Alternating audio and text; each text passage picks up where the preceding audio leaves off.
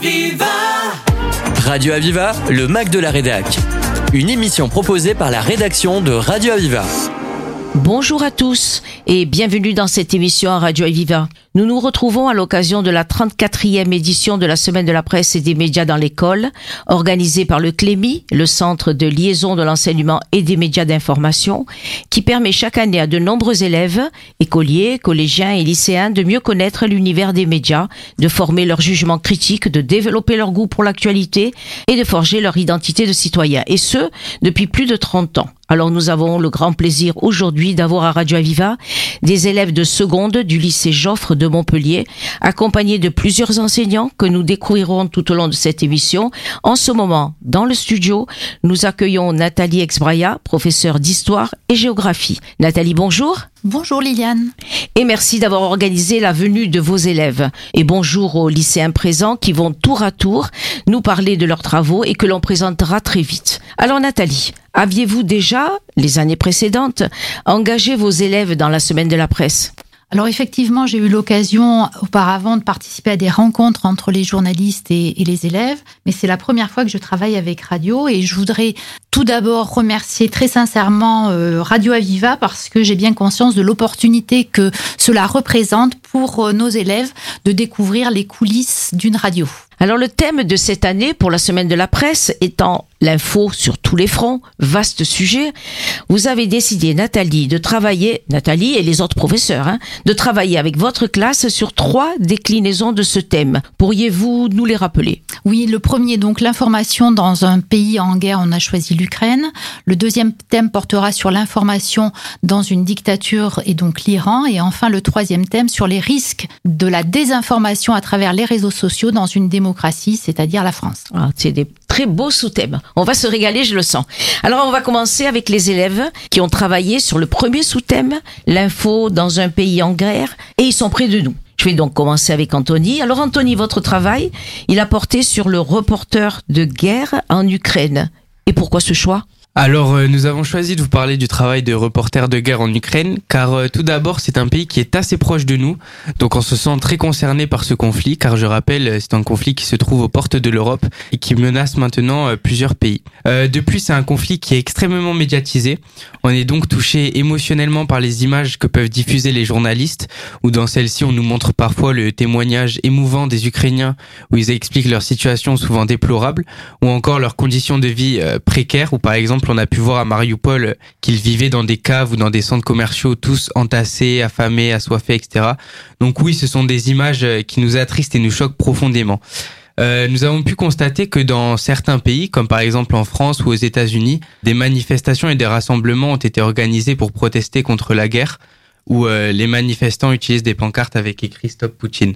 Alors on va rester avec Anthony, puisque tu viens de nous parler de reporter de guerre. Mais est-ce qu'il y aurait une différence entre reporter de guerre et journaliste de guerre? Alors oui, euh, un reporter de guerre, c'est un journaliste de terrain, c'est-à-dire que c'est celui qui va recueillir les informations sur place euh, pour les transmettre aux autres journalistes qui vont euh, les mettre en forme pour ensuite les diffuser dans les médias, comme par exemple à la télé, sur les réseaux sociaux ou encore dans la presse. Euh, leur rôle, c'est d'apporter un point de vue objectif sur les conflits qui règnent. Donc, euh, ils sont souvent aussi malheureusement des cibles faciles ou encore euh, des otages possibles, car ils ne sont pas des soldats, ils peuvent avoir des informations bénéfiques sur l'adversaire. Un journaliste de guerre, lui, c'est plus un correspondant de guerre. C'est celui qui va recevoir des vidéos et des images qui viennent souvent des reporters de guerre, mais lui n'est pas sur le terrain. Il reçoit ces informations, il les analyse, les rédige pour ensuite les diffuser. C'est grâce à eux que le grand public euh, sont directement informés. Alors on a Maïssa qui est proche de nous. Qu'avez-vous appris Maïssa sur ce métier de reporter de guerre puisque Anthony a parlé des risques? Tout d'abord, le métier de reporter de guerre consiste à enquêter à propos d'un conflit, puis à recueillir et transmettre des informations pour qu'elles soient publiées sous forme de reportage. Pour ce faire, les reporters de guerre vivent au cœur des zones de combat où ils peuvent vivre la peur des bombardements euh, et des tirs et la faim en même temps que les civils mais ils sont protégés par des gilets pare-balles et l'inscription presse sur leurs vêtements qui permet d'indiquer aux armées de ne pas les prendre pour cible. Et ils sont également accompagnés par des fixeurs qui organisent leurs rendez-vous, traduisent leurs conversations, les aident à se loger et à se nourrir. Mais euh, ces reporters de guerre peuvent être tués ou blessés par des tirs à balles réelles, comme le journaliste français Guillaume Briquet, qui se trouvait dans sa voiture en direction de Nikolaev et qui a été touché par des tirs russes au visage et à l'avant-bras. On l'a par la suite dépouillé de 3000 euros et de ses affaires personnelles. Alors, selon le bureau du procureur général du ministère ukrainien, 67 employés des médias sont morts depuis le 24 février 2022. Euh, les reporters de guerre peuvent également être arrêtés ou détenus pour avoir travaillé sans autorisation ou pour avoir été soupçonnés d'espionnage, comme le reporter euh, Pablo González qui se trouvait à la frontière polono-ukrainienne, qui a été arrêté pour avoir été soupçonné d'espionnage en faveur du renseignement militaire russe. Les reporters de guerre peuvent également être pris en otage, comme le 8 mars où l'armée russe s'est introduite dans la tour de télévision de Berdyansk, où se trouvaient 50 journalistes qui ont été relâchés seulement 5 heures après l'intrusion. Donc on, est en train de voir avec Maïssa que ce reporter de guerre, il est vraiment exposé à de nombreux risques. Alors peut-être qu'on pourrait voir avec euh, Si ce reporter de guerre est exposé à des risques. En fait, qu'est-ce qui le motive? Alors, euh, les reporters de guerre se donnent comme mission d'établir la vérité sur l'actualité et la situation réelle en Ukraine, pour que tout le monde puisse se former une opinion la plus juste possible, avec des informations vérifiées et non des rumeurs ou encore des fake news, qui pouvaient être le fruit de propagande russe ou ukrainienne. Donc par exemple, on a pu voir une rumeur circuler, euh, comme quoi un pilote d'avion de chasse ukrainien, surnommé le fantôme de Kiev, aurait abattu six avions russes le premier jour de l'invasion, à lui seul. Info qui est bel et bien fausse. De plus, les reporters de guerre permettent aux citoyens du monde, organisations humanitaires, dirigeants et politiciens de prendre position face au conflit grâce à des photos et vidéos prises sur place. Donc par exemple, on a Rémi Ourdan, un reporter français sur place depuis le début du conflit, qui observe le quotidien des civils et des soldats, accompagné de Laurent van der Stock, un photographe qui immortalise la préparation de ceux-ci. Les reporters veulent également montrer que leur métier ne se limite pas à observer et rapporter des informations à la population, mais à pouvoir apporter des preuves s'il y avait une mise en justice donc avec le bombardement de la maternité de Mariupol, qui pourrait être considéré comme un crime de guerre russe et qui est déjà considéré comme tel par Volodymyr Zelensky et Joseph Borrell, le représentant des affaires étrangères de l'Union européenne. De plus, Vladimir Poutine a été accusé de crime de guerre par la CPI, donc c'est la Cour pénale internationale il y a quelques jours. Eh bien, bravo, bravo Vincent, bravo Anthony, bravo Maïssa, merci beaucoup de tout ce que vous avez pu nous ramener sur ces travaux que vous avez effectués au lycée Joffre. Nous allons donc nous arrêter pour une pause musicale et nous nous retrouverons tout de suite après pour continuer à présenter le travail de nos lycéens encadrés par leurs professeurs dans le cadre de la 34e semaine de la presse à l'école. Sur ma bouche les arguments et les baisers je sais, j'en ai mis du temps pour te trouver. J'ai remis les gants pour venir te toucher. Au milieu des torrents de médiocrité. Si la pluie s'installe, viens sur mon oreiller. J'ai l'alarme fatale, mais j'ai rien oublié. Tu sais, tout est incertain et tout est dispersé. J'ai vendu mon âme avant de négocier. Oh, elle est pas belle la vie. Oh, elle est pas belle la vie. Prends-moi par la main et dis-moi si j'ai pied. Des fois que j'avale un peu de leurs idées. La vie me fait mal avec ses coups de dé. Mourir c'est pas grave, c'est que tout le monde le fait.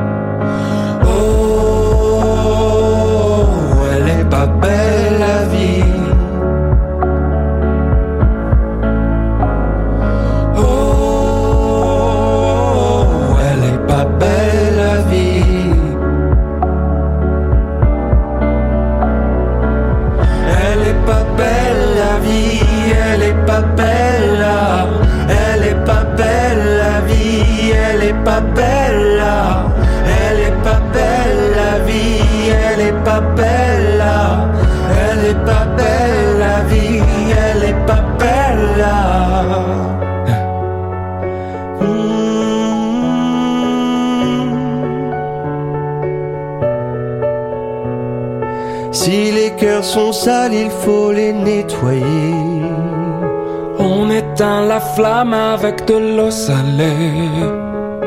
La nuit, je suis grand et le jour, je suis laid. partons bien avant que le soleil soit tombé. Oh,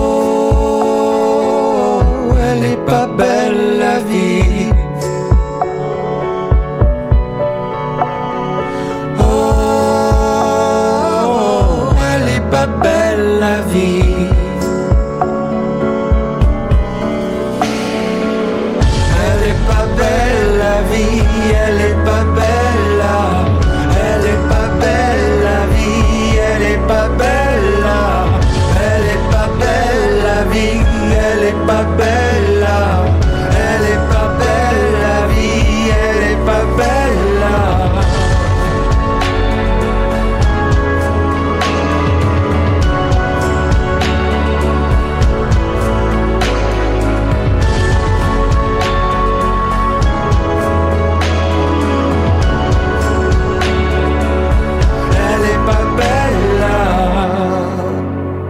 Nous reprenons notre émission en accueillant à présent Magali Chabert, professeure en sciences économiques et sociales au lycée Joffre de Montpellier et d'autres lycéens qui nous ont rejoints dans le studio de Radio Aviva pour présenter leur travail sur le thème L'info sur tous les fronts, thème de la 34e semaine de la presse à l'école. Magali, bonjour. Bonjour. En quoi la discipline que vous enseignez au lycée serait concernée par ce thème de l'information et des médias? Alors, euh, l'information joue un rôle essentiel en sciences économiques et sociales. Non seulement l'actualité nous permet d'illustrer nos cours, mais un des objectifs euh, des sciences économiques et sociales est de permettre aux élèves de mieux la comprendre. Le rôle des médias, il apparaît explicitement aussi dans nos programmes, que ce soit en sociologie ou en sciences politiques. Par exemple, sur la formation de l'opinion publique ou sur la mise à l'agenda des questions environnementales. Alors, 30 élèves du lycée Joffre nous ont fait le plaisir de venir. Donc, on se doute que ça n'a pas dû être si facile que ça que d'organiser ce travail avec les élèves et avec les autres professeurs. Alors, comment vous l'avez organisé? Comment vous vous êtes débrouillé? Alors bon, tout d'abord, c'est Madame Exbraya qui a qui a lancé le projet, et donc j'ai travaillé avec elle, et euh, notamment j'ai accueilli les élèves lors des groupes, hein, des séances en groupe. Donc ils ont euh, précisé leur sujet, puis ils ont fait des recherches et mis en forme euh, donc leur euh, les informations recueillies, et puis ensuite ils se sont entraînés à l'oral. Voilà. Donc on a fait ce travail en groupe et en classe entière. Donc, en fin de compte, les lieux de travail n'étaient pas les mêmes. Hein C'était pas. C'est ça. Voilà. Ok, ben CDI, maison, je suppose un petit peu aussi pour s'entraîner. Alors, on va donner la parole à présent aux élèves qui ont travaillé ensemble sur le deuxième sous-thème. Le deuxième sous-thème étant l'info dans un pays en dictature. Et je crois que vous avez choisi un pays en particulier.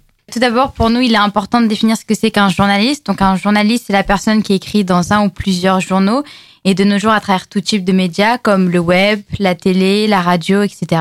Donc, écrire dans un journal, ça implique de collecter l'information, la vérifier, la sélectionner, la trier et la mettre en forme pour la synthétiser, la commenter afin de la rendre accessible au public. Une dictature, ça définit un régime politique où le pouvoir est concentré dans les mains d'un seul homme, le dictateur, de façon arbitraire, absolue et coercitive. Ce pouvoir peut aussi être concentré dans les mains d'un groupe d'hommes, comme euh, les juntes militaires désignant les dictatures militaires. Une dictature est donc imposée et maintenue par la force à l'aide d'une armée, d'une milice, d'un groupe religieux, etc.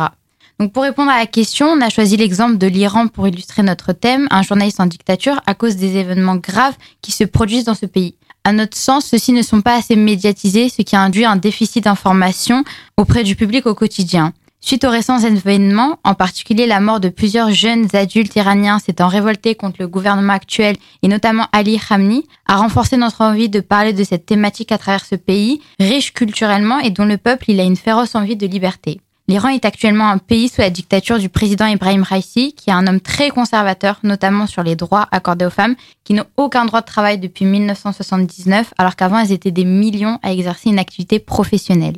L'Iran est une dictature qui fait partie des dix pires pays dans le classement mondial de la liberté de la presse et l'un des plus répressifs pour les journalistes. Eh bien, Marilou vient de nous parler du travail de journaliste dans un pays comme l'Iran. Antoinette, maintenant, on voit bien qu'il y a des difficultés. Donc, comment font-ils pour exercer leur métier en toute liberté et en sécurité? Le régime politique autoritaire en Iran contrôle la presse, créant de nombreux obstacles pour les journalistes. La censure est l'un des plus grands problèmes imposés sur tous les médias, ce qui contraint souvent les journalistes à s'auto-censurer ou à modifier leurs reportages pour éviter les poursuites judiciaires, les arrestations, les emprisonnements et les violences physiques. Depuis la révolution de 1979, environ 1000 journalistes ont été soumis à des détentions, des arrestations, des assassinats, des disparitions ou des exécutions par le régime iranien. Les journalistes sont également confrontés à des restrictions sévères en matière d'accès à l'information, à des pressions économiques et professionnelles importantes, ainsi qu'à des risques élevés pour leur sécurité physique. Le régime iranien a une longue histoire de violence contre les journalistes et les défenseurs des droits de l'homme. Les journalistes libéraux en Iran contournent les restrictions imposées par le gouvernement en utilisant des méthodes créatives pour diffuser leurs reportages. Un témoignage de Pietro Mastoso, qui est un photojournaliste italien qui en 2009 a photographié le mouvement de protestation en Iran à Téhéran. Il témoigne, je cite, Il était bien sûr très difficile de photographier durant cette période, tant pour les photographes iraniens ou étrangers. Plusieurs ont eu leur matériel confisqué, d'autres ont été battus. J'ai été arrêté alors que je photographiais les manifestations préélectorales. Ils ont pris mon équipement car je n'avais pas la carte presse. Par la suite, ils m'ont tout rendu en ordonnant de ne pas recommencer. Alors on voit donc, Marilou, que les difficultés sont réelles, que les risques sont grands. Alors, Harris, est-ce que, malgré la censure, les journalistes arrivent à relayer les informations? Alors, en Iran, les journalistes sont confrontés à une censure imposée par le gouvernement, ce qui limite leur liberté d'expression et leur capacité à pouvoir informer leur public de manière objective. Malgré ces obstacles, les journalistes continuent de persévérer dans leur mission en utilisant des moyens innovants pour contourner les restrictions. Les réseaux privés virtuels VPN et réseaux sociaux sont largement utilisés pour communiquer avec des contacts à l'étranger qui peuvent ensuite relier les informations en Iran. Cette stratégie peut permettre aux journalistes de réussir à contourner la censure et de diffuser des informations à leur public. Mais les risques sont élevés pour leur sécurité physique et doivent donc faire preuve de prudence dans leur approche. La persistance des journalistes dans leur euh, euh, mission à informer le public iranien et tout ça malgré les différents obstacles a démontré leur courage et leur engagement en faveur de la liberté d'expression. Malgré le fait que la liberté de la presse est limitée en Iran, les journalistes continuent de trouver des moyens de relayer des informations aux citoyens qui ont le droit d'être informés sur les événements qui affectent leur vie et leur pays. Et euh, nous avons donc un témoignage de Sorab qui est photographe pour les médias. Il témoigne de la censure qu'il a reçue en disant, je cite, Il est interdit de montrer mon travail en Iran pour ne pas créer de la visibilité et de convertir les gens. Même ailleurs, je suis sous surveillance. Quoi que je fasse, le gouvernement va regarder si je parle de ce qui m'est arrivé on ne te donne ni les règles du jeu, ni les limites à ne pas franchir. Eh ben, quand on vient d'écouter Harris, on comprend que c'est loin d'être facile que d'exercer là-bas. Est-ce que, quand ils sont en dehors de leur pays, ces journalistes peuvent bénéficier de soutien Et qu'en pensez-vous, Adam? En ayant des sources variées permettant aux autres pays de se tenir informés sur la situation en Iran, cela est crucial pour les décisions politiques et à la compréhension des enjeux géopolitiques.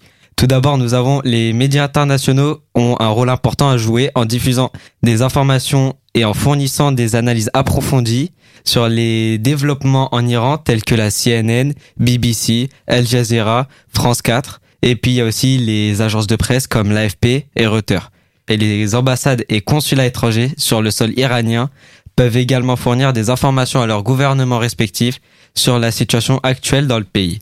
Et puis aussi les organisations internationales sont également une source importante d'informations telles que l'Organisation des Nations Unies, l'ONU, en particulier sur la violation des droits de l'homme euh, en Iran. En partageant ces informations sur les réseaux sociaux, il est possible de sensibiliser l'opinion publique internationale, de sensibiliser de plus de personnes à la situation en Iran et d'exercer une pression sur le gouvernement iranien pour qu'il respecte les droits de l'homme et les libertés fondamentales. Eh ben, bravo à vous quatre.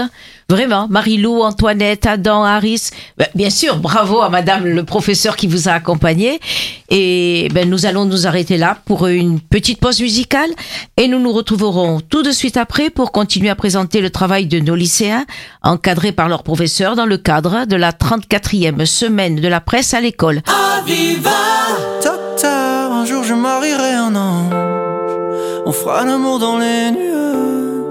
En priant pour que rien ne change, tu sais. Une histoire ancrée dans les âges. Et docteur, un jour je marierai un ange. On fera l'amour dans les nueux, en priant pour que rien ne change. Et ici l'amour c'est beaucoup beaucoup trop superficiel. On fait que te répéter un jour il tombera du ciel. Et c'est toujours le même discours, de belles paroles. Bientôt vous serez à court, non jour se lève, je m'en vais faire tout, je rêve que plus rien ne bouge sauf nos lèvres. Je m'élève, eh. aussitôt que le jour se lève, je m'en vais faire tout, je rêve d'un amour n'existant pas qui pourtant m'attrustera. Docteur, un jour je marierai un ange. On fera l'amour dans les nuages. En priant pour que rien ne change, tu sais. Une histoire ancrée dans les âges.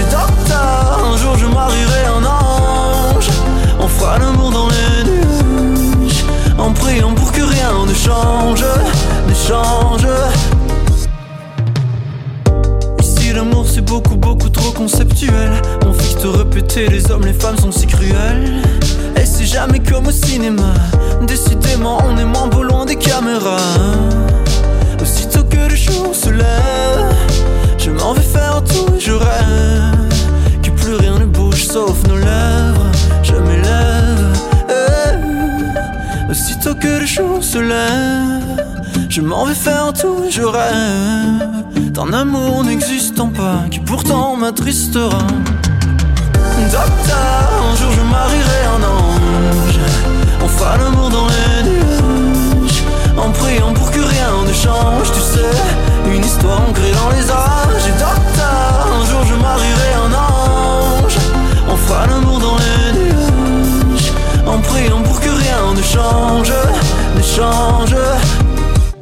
Nous retrouvons pour la dernière partie de notre émission les élèves de seconde du lycée Joffre de Montpellier, venus à Radio Aviva à l'occasion de la 34e semaine de la presse à l'école pour présenter leur travail sur le thème L'info sur tous les fronts. Et cette fois, ils sont accompagnés d'Amélie Boulet, leur professeur documentaliste. Amélie, bonjour. En quoi consiste votre fonction au lycée? Alors moi, je suis professeur documentaliste et au lycée, on est une équipe de trois. Euh, et on a trois sortes de missions. Euh, on va à la fois gérer le CDI, c'est-à-dire la médiathèque du lycée, accompagner des projets culturels et d'orientation euh, en direction des élèves et les former. Alors à la fois la recherche documentaire, notamment sur le web, et également en éducation aux médias et à l'information. Donc là, vous avez accompagné ces élèves dans leur recherche documentaire. C'est ça. Euh, J'ai essayé de les aider à cerner leur sujet, à se poser les bonnes questions avant de chercher, et ensuite euh, à évaluer leurs sources pour qu'ils puissent trouver des informations fiables. Alors on va écouter à présent nos lycéens.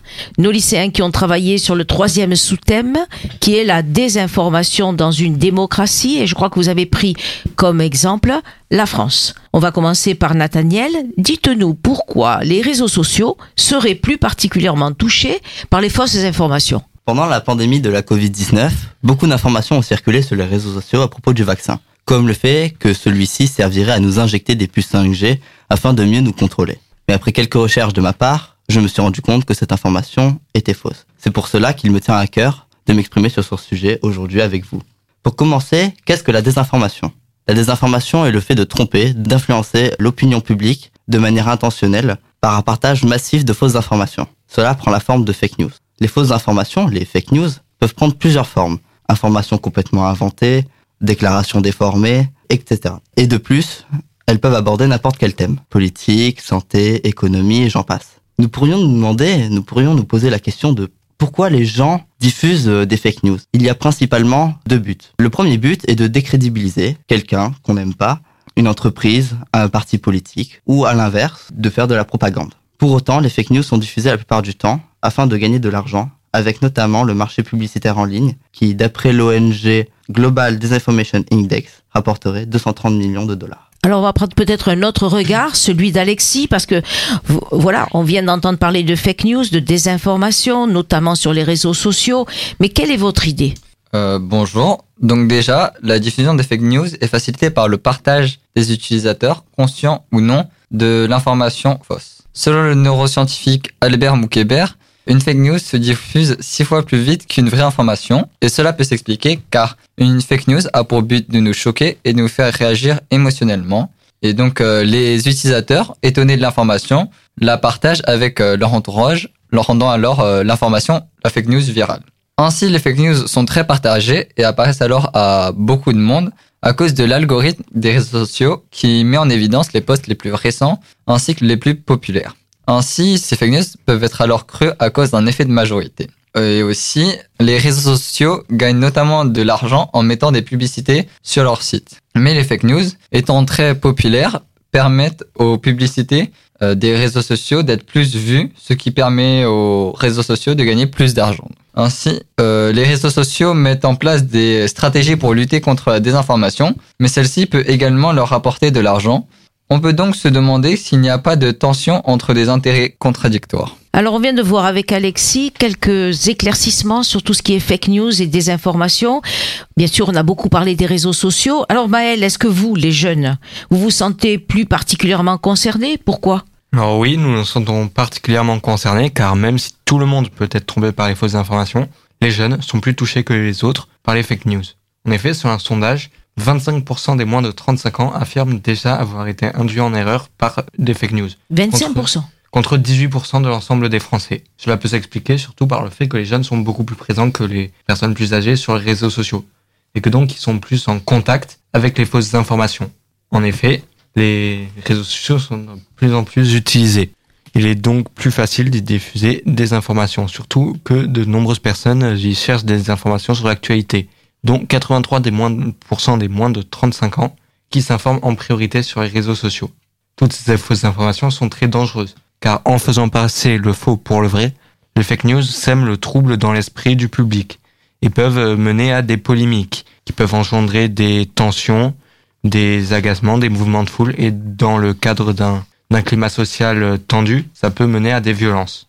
C'est pourquoi il faut absolument nous renseigner à propos de ces informations, savoir d'où elles viennent, qui les envoie, dans quel but et surtout la manière de lutter contre ces dernières. Surtout pour nous les jeunes qui sommes le plus exposés à ce phénomène. Je crois que vous avez compris tout l'objectif de la semaine de la presse. Hein. Vraiment, forger une idée de citoyen, responsable, éclairé, vérifier les sources. Bravo. Alors on va continuer avec Daniel et se demander si on peut, compte tenu des risques que vient de nous donner Maël, est-ce qu'on peut lutter contre la désinformation? Est-ce qu'on peut lutter de façon individuelle ou globalement tous ensemble? Euh, Déjà, premièrement, d'une manière globale, les réseaux sociaux luttent contre la désinformation en faisant notamment des euh, partenariats avec des rédacteurs et des fact-checkers de médias connus comme Libération. De plus, ils mettent en place aussi des articles et des vidéos pour éduquer leurs internautes à faire face aux fausses informations, à les reconnaître et à donc ne pas les croire. Et enfin, par des options de signalement et par les commentaires, euh, nous pouvons, nous internautes, signaler le, une news, une information, et donc euh, éviter qu'elle se propage. C'est donc pour cela, comme les réseaux sociaux comptent sur nous, que nous-mêmes, nous devons être éduqués à reconnaître une fake news. Tout d'abord, il faut utiliser des sources que l'on sait fiables pour comparer l'information reçue avec une, avec l'information, euh, avec les autres informations qui sont sur ces, sur ces sources. De plus, il faut garder son esprit critique et ne pas se laisser euh, emporter par ses émotions, car euh, comme vu précédemment, les, le but de ces fausses informations est de nous prendre par nos émotions. Mais si nous, nous nous laissons prendre par nos émotions, nous n'aurons pas la lucidité nécessaire pour savoir qu'une information est fausse ou non. Enfin, il faut vérifier les images et les vidéos qui sont données dans l'information pour voir si elles n'ont pas été retouchées ou sorties de leur contexte. Et c'est grâce à tout cela que l'on pourra lutter, nous, contre la désinformation d'une manière individuelle, mais aussi, grâce aux options proposées par les réseaux sociaux, aider à la lutte globale. Eh ben bravo, bravo à vous tous. Je crois qu'on est revenu au premier objectif, qui est vraiment développer le goût pour l'actualité, forger l'identité de citoyen et mieux connaître l'univers des médias. Et comment, comment, comment vient de dire Daniel, euh, le, le jugement critique. Donc c'est vraiment euh, tout a été plus que rempli. Donc bravo, bravo à vous tous. Notre émission se termine. Merci à vous tous. Merci à Monsieur Olivier Briard, euh, proviseur du lycée Joffre, pour son soutien à ce projet. Merci aux professeurs qui ont permis à leurs élèves de vivre cette expérience radio. Donc merci Nathalie, merci Magali, merci Amélie. Un grand merci à nos lycéens qui se sont succédés en enregistrement. Bon, bien sûr, je peux pas les citer tous, mais surtout, je voudrais dire merci à ceux qui ont travaillé à la réalisation de cette émission, mais qui n'ont pas pu entrer en studio.